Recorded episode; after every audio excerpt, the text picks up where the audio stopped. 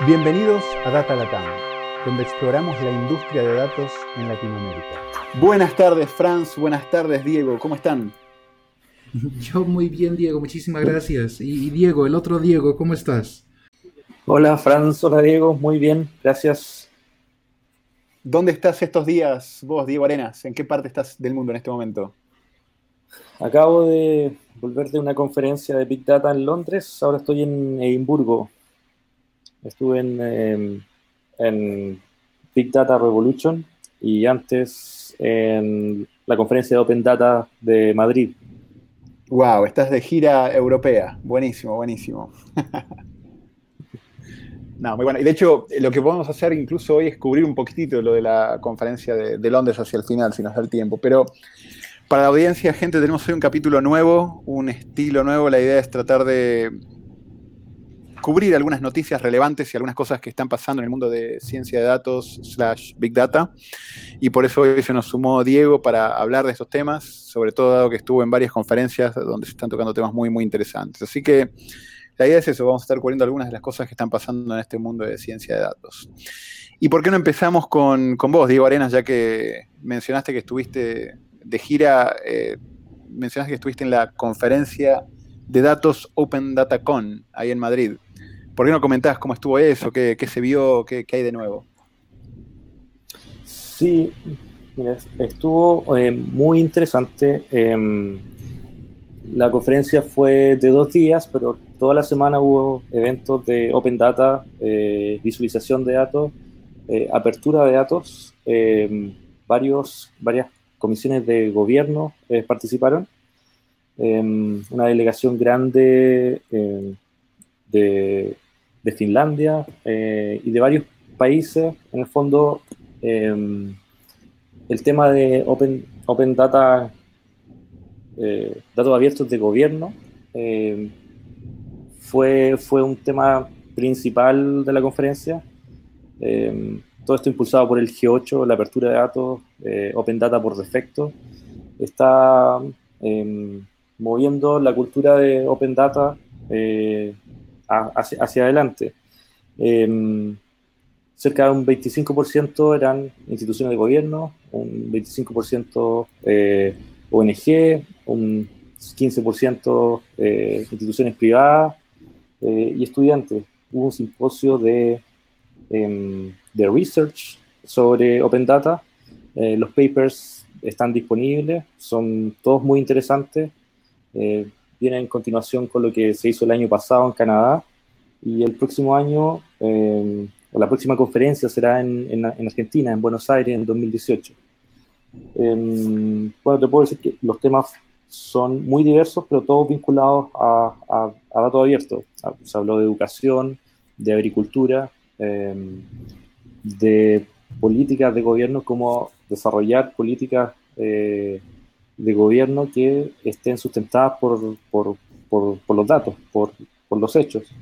Eh, harto énfasis en los estándares, en formatos de publicación de datos de presupuesto, estándares anticorrupción, em, estándares para publicar datos de agricultura, de, diferentes em, temas. En, en, el fondo eh, fue una conferencia bastante rica de excelente nivel. Em, los, los, speakers em, y básicamente al final de la conferencia todo, todo muy contento con, con el resultado. Se espera, eh, ¿cómo se dice? Looking forward la próxima conferencia en, en 2018 en, en, Buenos Aires. Y tengo una pregunta, eh, algo que siempre vi en estas conferencias de Open Data y en eso estuve muy metido durante mucho tiempo, era obviamente mucho interés de las ONGs, mucho interés de los gobiernos y sobre todo por temas de transparencia. Pero dijiste que hubo bastante presencia del sector privado, ¿está bien? Eh, y la pregunta ahí es, ¿viste alguna empresa o empresas haciendo uso de los datos y tratando de generar valor en base a esos datos y modelos sostenibles relacionados con temas de Open Data? Sí, me llamó la atención. Em, de hecho, una sesión especial, un par de sesiones especiales con modelos de negocios basados en, Open Data. Em, y los, los, casos de uso o los ejemplos de empresas con modelos de negocios eh, sustentables en el tiempo em, se hacen cargo de problemáticas em, bastante, bastante simples, por decirlo de alguna forma. Eh, hay muchas empresas que se, que se dedican a la apertura de los datos, instalan plataformas de, Open Data, ya sea SECAN, eh, Decan, Sócrata, u otra plataforma para municipalidades. Las municipalidades son, son varios clientes por país, entonces eh, los municipios, hay, hay, hay mercado para, para empresas. Eh, otra empresa, por ejemplo, que me llamó la atención, es, se dedican a hacer modelos predictivos para fiscalizar. Fiscalizar locales de comida, por ejemplo, en vez de tomar aleatoriamente los locales que tiene que fiscalizar una municipalidad. Eh, ellos tomaban los datos eh, públicos de fiscalizaciones anteriores, em, datos de las redes sociales y hacían modelos predictivos para eh, aconsejar, rankear a las municipalidades qué lugares deberían visitar, con el fin de optimizar recursos de los agentes de la municipalidad, con muy buenos resultados en el fondo. Em, se, hacen cargo de, de problemáticas, de problemas comunes en los cuales se puede actuar eh, en función de, los datos disponibles que, existen. Eso me llamó mucho la atención. Y Diego, a nivel de agricultura, ¿qué, desarrollos viste ahí? ¿Qué hay de nuevo desde esa perspectiva? Hay una empresa, ah, una startup en, Kenia, me parece, que, que, empezó, que ahora está en cuatro países de África, que se dedicó eh, a enviar información por mensaje de texto o voz a los campesinos. Eh, cada campesino o cada suscriptor em, se le cobra cerca de 2 euros por temporada, lo cual es, bastante bajo, eh, y recibe toda la temporada información sobre el clima, información sobre el precio de las semillas y información em, sobre lo que debe hacer para, para cosechar, consejos para para la cosecha. Eh, esas tres informaciones que son rescatables de, sitios del gobierno o de sitios de datos públicos en Internet, ellos lo transformaron en un modelo de negocio porque eh, entregaron esta, eh, esta, esta, información a quienes lo necesitan, hicieron el vínculo. Y aunque ellos cobran dos o tres euros por temporada por, por, por número de teléfono, Em, es, un, es, un, modelo sustentable y están generando, están generando eh, dinero para expandirse eh, a otros países de, África. Lo hacen con mensaje de texto porque eh, la, penetración de, de smartphone y, teléfonos em, y redes para teléfono inteligente no, no es tan grande, pero sí es suficiente para teléfonos normales eh, los cuales un mensaje de texto o eh, una aplicación por voz en el cual te, leen la, información, eh, voz sintetizada. tú recibes la información y te sirve para, un, para, para ti y, los vecinos o los agricultores cercanos. me pareció un muy buen modelo de negocio. y lo otro es son los estándares que estaban pronto a publicarse, unos estándares de, agricultura. Eh, básicamente eh, son recomendaciones de cómo, de qué información se deberían publicar los gobiernos que quieren liberar información sobre agricultura, em, en tanto de em, las, la semilla, los precios, eh, el, tema que, se veía, que, que, había harto revuelo, era em, el ownership de, la tierra, eh, que también impacta a, los temas de agricultura. Pero así es como se levantan los, los temas que eh, se van cubriendo los temas que, se requieren y se levantan los nuevos temas los cuales se, se debe trabajar en el futuro. Ahí la labor grande, em, o la institución que me. las dos instituciones mm, que, están llevando la batuta en esto es la Open Knowledge eh, Foundation, con, con, instituciones, con con este tema de los, de los estándares de, datos, que se están preocupando harto de, de los packages de datos abiertos, y el ODI, el Open Data Institute, están trabajando mancomunadamente, conjuntamente, que publican el, barómetro de Open Data, eh, una, y el otro publica el índice de Open Data, Open Data eh, y se ve una, una, relación, un vínculo cercano de dos instituciones eh, bastante grandes y reconocidas en, en tema de, datos. O sea, hay interés por, por, seguir hacia, por ir hacia adelante y con un plan, eh, un plan común, en el fondo. Eh, están conversando las la, la instituciones que están eh, liderando este tema. Qué bueno eso. La verdad que ver el progreso que hubo en, la industria de datos abiertos eh, es, es, espectacular. ¿eh? Hay, en alguna época eran, era solamente un movimiento y, hoy en día ya hay instituciones haciendo cosas buenas, hay empresas con modelos sostenibles, obviamente cada vez hay más datos. Obviamente también creo que hay mucho por hacer, pero muy, muy bueno. Qué, qué interesante que pudiste estar ahí, Diego. Bien, no, no, espectacular y si querés ahora seguimos un poco con ese tema, pero vamos a tratar de seguir un poco el tiempo y, y pasar a una próxima noticia ahora, si les parece. Franz, sí. vos tenías una noticia interesante también que comentar. La sí, palabra es tuya. Claro, gracias. Y lo que yo propongo para la mesa es que la, bueno, dice la próxima, pero es la versión de RStudio que acaba de salir, creo que hace dos días eh, te permite hacer una conexión directa con Spark. Um, y no solamente una conexión directa, pero también administrarlo a través de la interfaz de, de RStudio. Hasta ahora teníamos uh, Spark R, que ya uh, añadía la posibilidad de programar en Spark en R, um, al lado de Java, um, Scala y Python.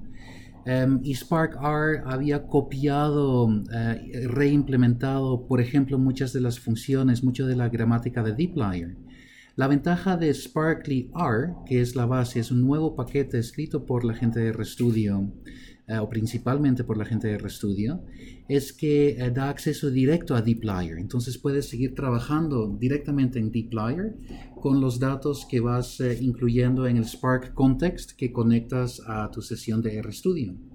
Um, además de eso, puedes interactuar directamente con el, eh, el MLlib, la, la, biblioteca de Machine Learning de Spark, o de la de H2O Sparkling Water, que es otra, otra biblioteca grande que tiene cada vez más, uh, más aplicación. Um, donde también se puede hacer esa misma conexión dentro de la misma sesión uh, y, usarlos de esa forma.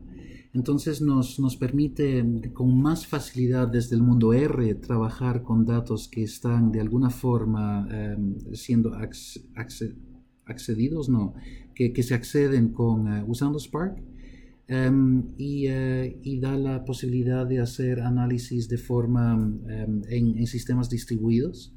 Um, por ejemplo, eh, se puede usar para eh, paralelizar procesos en R, además de, de, trabajar con lo que esté en, en Hadoop o en el, el sistema de, uh, ¿cómo se llama?, de, de storage propio a, a, Spark mismo.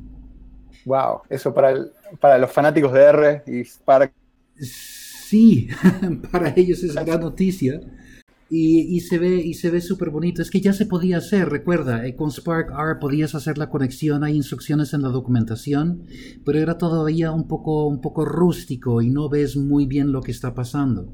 Ahora te aparece realmente una, una ventanita, no solamente con tu Spark Context, pero con todos los uh, RDDs, uh, los Resilient uh, Distributed Datasets, que estás incorporando y puedes pasar un dataset que lees desde, desde un archivo, lo puedes pasar si quieres directamente a tu Spark Context. Um, y, y, funciona, funciona de una forma mucho más, uh, más visualmente apetecible uh, y más fácil. Muy bueno, muy bueno. Diego, vos que sos un usuario de estas cosas, ¿algún comentario?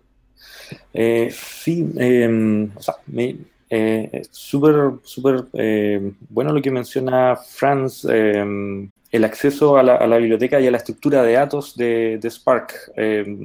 se ve que cada vez más herramientas buscan el, acceso a, tecnologías como Hadoop y Spark, básicamente porque aprovechan el, procesamiento distribuido de, los datos. y en, en, ese sentido, eh, hay interés de, o sea, lo, que vi en esta pasada de las, conferencias, que hay interés de, empresas grandes como por ejemplo IBM en focalizarse en desarrollar Spark como una plataforma base para el procesamiento de, de, datos. Y lo que se quiere hacer básicamente es llevar a Spark eh, el procesamiento, todo lo que tenga que ver con procesamiento, ya sea de Machine Learning o de procesamiento de logs o, análisis em, de datos de, streaming data. De hecho, los creadores de, Spark, los que están detrás de Spark, que es Databricks, em, tienen, son los fundadores del proyecto, em, tienen 17 de los 44 committers del proyecto open source. Eh, IBM lo siguen en segundo lugar con, con 3, que es un número importante de committers, personas que tienen acceso eh, al código para, para hacer eh, modificaciones directo al, código. Y tienen un, 50 personas, desarrolladores full time, trabajando como contributors del proyecto. Un contributor puede ser eh, cualquiera que, se baje el código y haga una, sugerencia, haga un, un commit de, su código. Em, pero así hay, em, así es como está el, interés eh, en, seguir desarrollando Spark como, como herramienta eh, principal para el procesamiento de, datos masivos. Eh, podría agregar que, una de las ventajas de, de, Spark eh, es, que está escrito en, Scala, que es un lenguaje que em, permite el procesamiento distribuido eh, en forma casi natural, mismo código que corre en, una, en un single node, eh, hace uso de los, los, N procesadores que, o N cores que tenga disponibles si es que, si es que la máquina lo dispone así. Para mí también una, ah, cosa que me llama la atención es que em, es como parte del, del, éxito de la gramática de datos eh, que, está eh, pues, que está implementada en DeepLayer. Um, una de las grandes ventajas de, de, Sparkly R es que interactúas directamente con DeepLayer y no una reimplementación en, en Spark R. Entonces todo lo nuevo que va a seguir ahí y todo gracias a, a Wickham Em, lo, vamos a tener disponibles también para estos datasets eh, que están en, em, eh, para esos datasets distribuidos.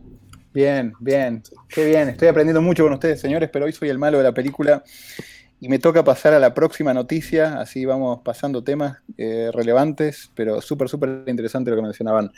Diego, vos tenías otra noticia relacionada con temas de microservicios, así que tu turno de darnos noticias y novedades.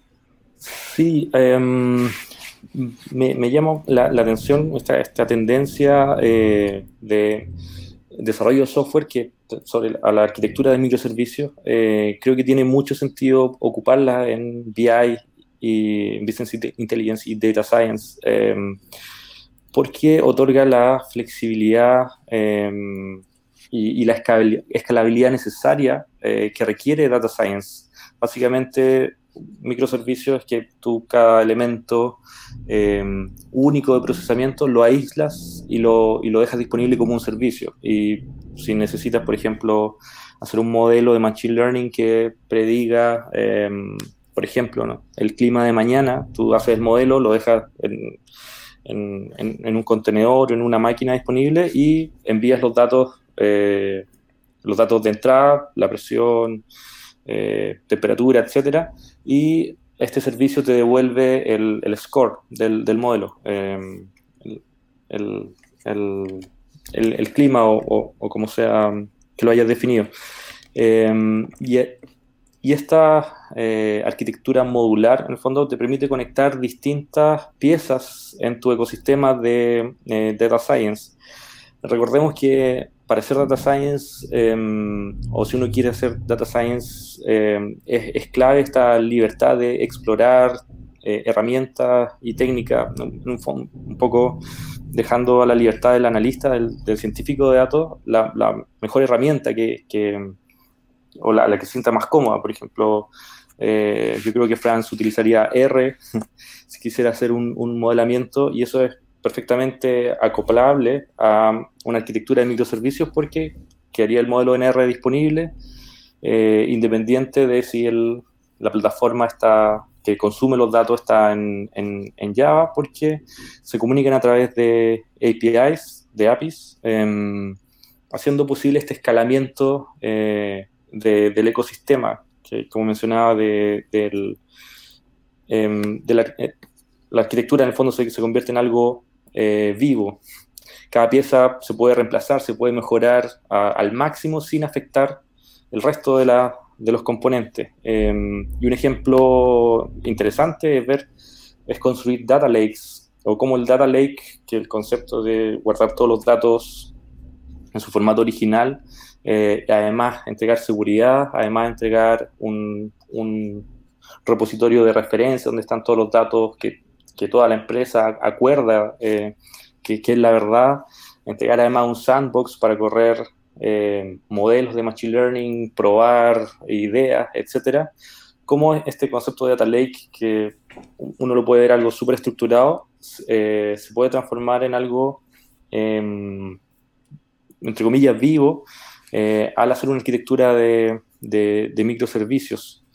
Em, me parece em, un, tema que está en, en, desarrollo, en evolución, plataformas como Docker, servicios de, de, contenedores em, habilitan esto en, o lo hacen posible en una forma mucho más económica. Eh, no es necesario instalar una máquina para desplegar el servicio, sino que crear un contenedor con un sistema operativo eh, y que se comunique eh, a través de la red con los distintos, con los otros servicios que están disponibles en la organización.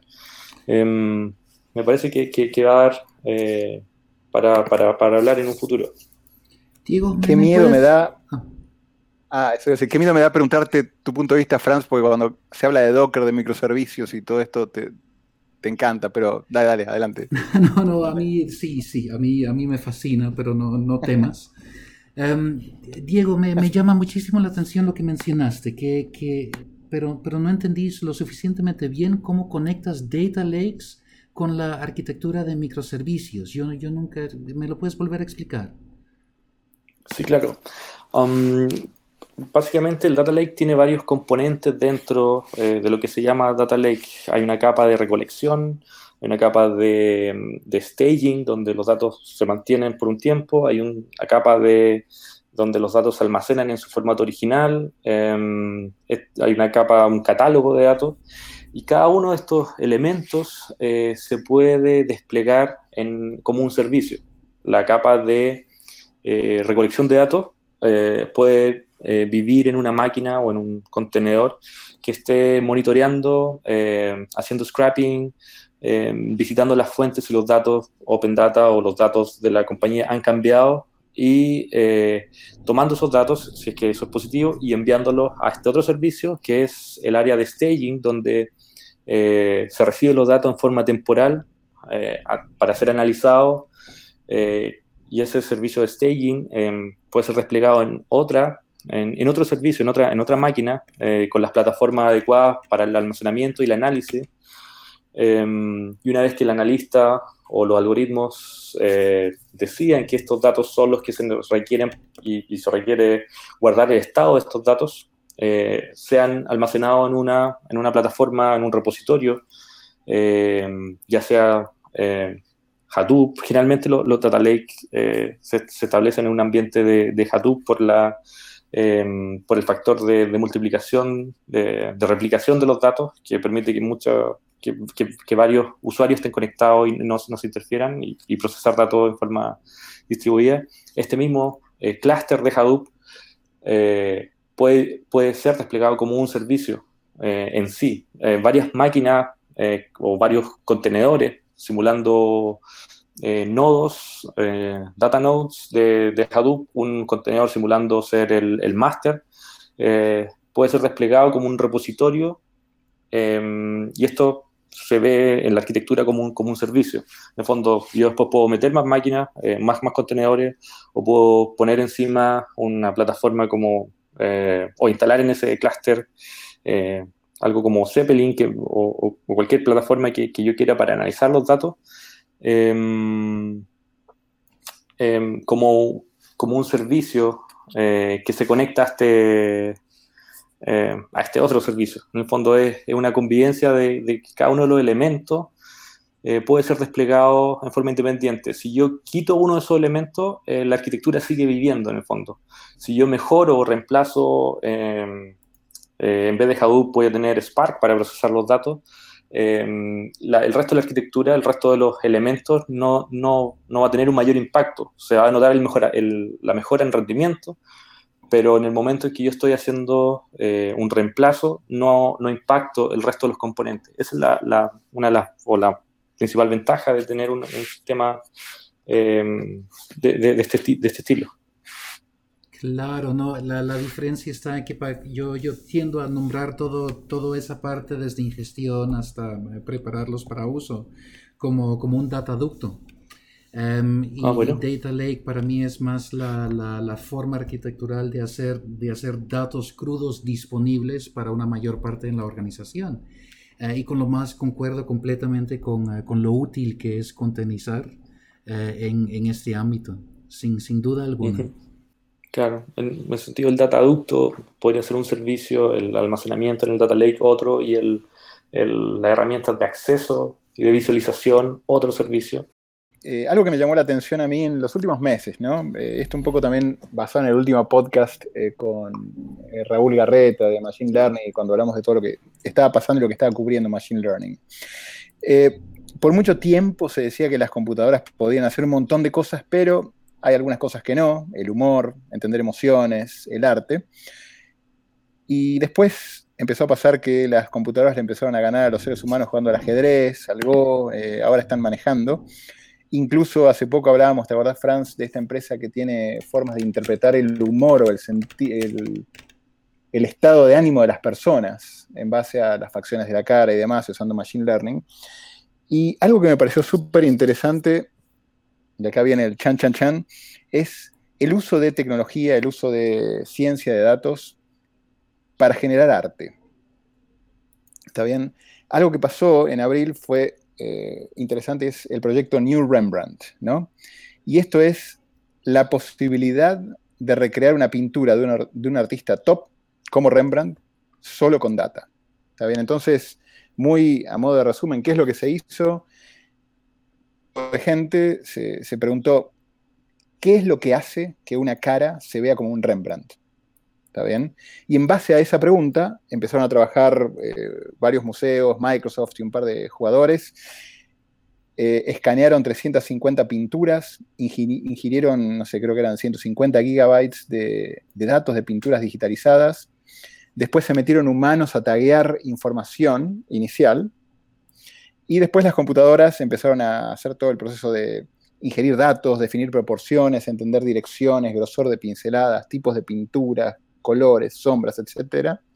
Y en base a eso detectar patrones, a la forma en que Rembrandt usaba la geometría, la composición, materiales y demás. Y en base, bueno, también se usaron algoritmos de reconocimiento facial.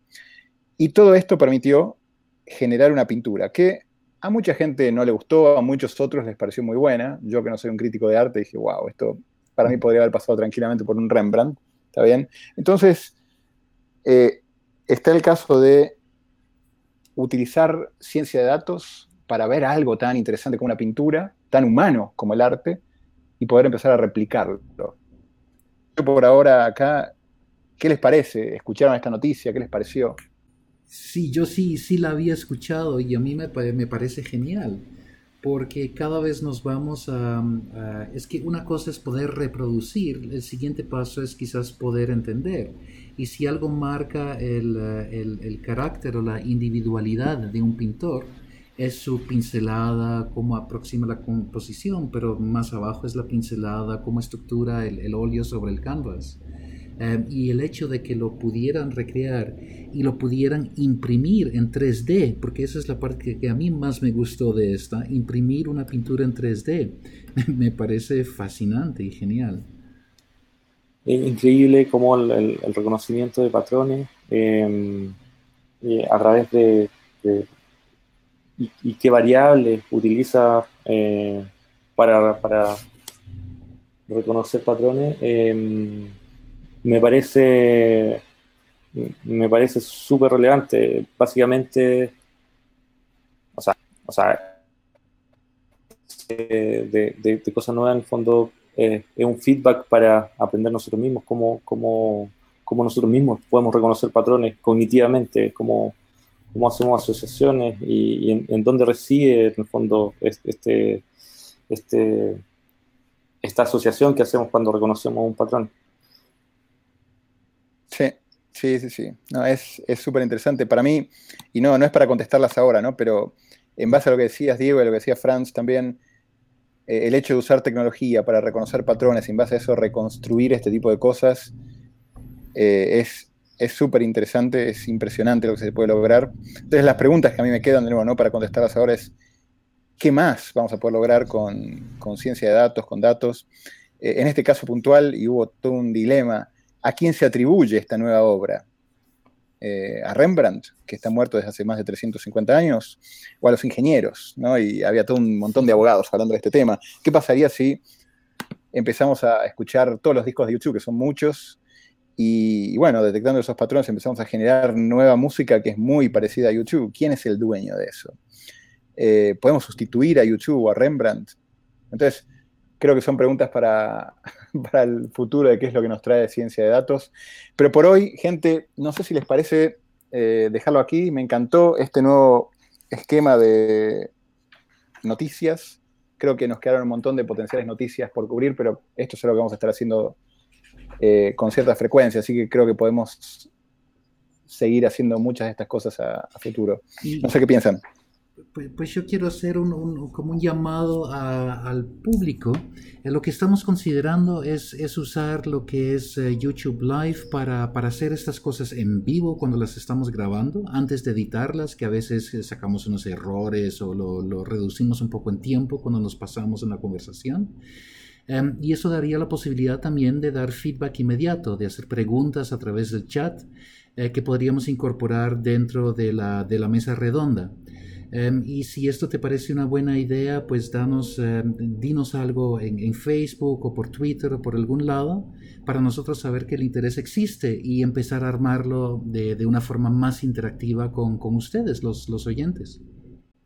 Qué buena idea. Qué lindo eso, sí. Eh, hablamos el otro día con Franz y la idea de poder interactuar y hacerlo en vivo sería súper interesante. Así que eh, sugerencias acerca de eso del público, bienvenidas. Sugerencias acerca de temas que quisieran cubrir, también bienvenidas. Así que bienvenido todo el feedback y la retroalimentación que podemos recibir de, ustedes. Gente, por hoy entonces, Diego desde Edimburgo, Franz desde San Carlos, muchísimas gracias y bueno, hasta la próxima. Gracias Diego, hasta la próxima. Gracias, gracias por la invitación, muchas gracias. Hasta la próxima. Gracias por acompañarnos en nuestra exploración del mundo de ciencia de datos en este Data Latam Podcast. Cada dos semanas encontrarás un nuevo episodio en datalatam.com o iTunes. Si te gustó este podcast, déjanos comentarios en Facebook.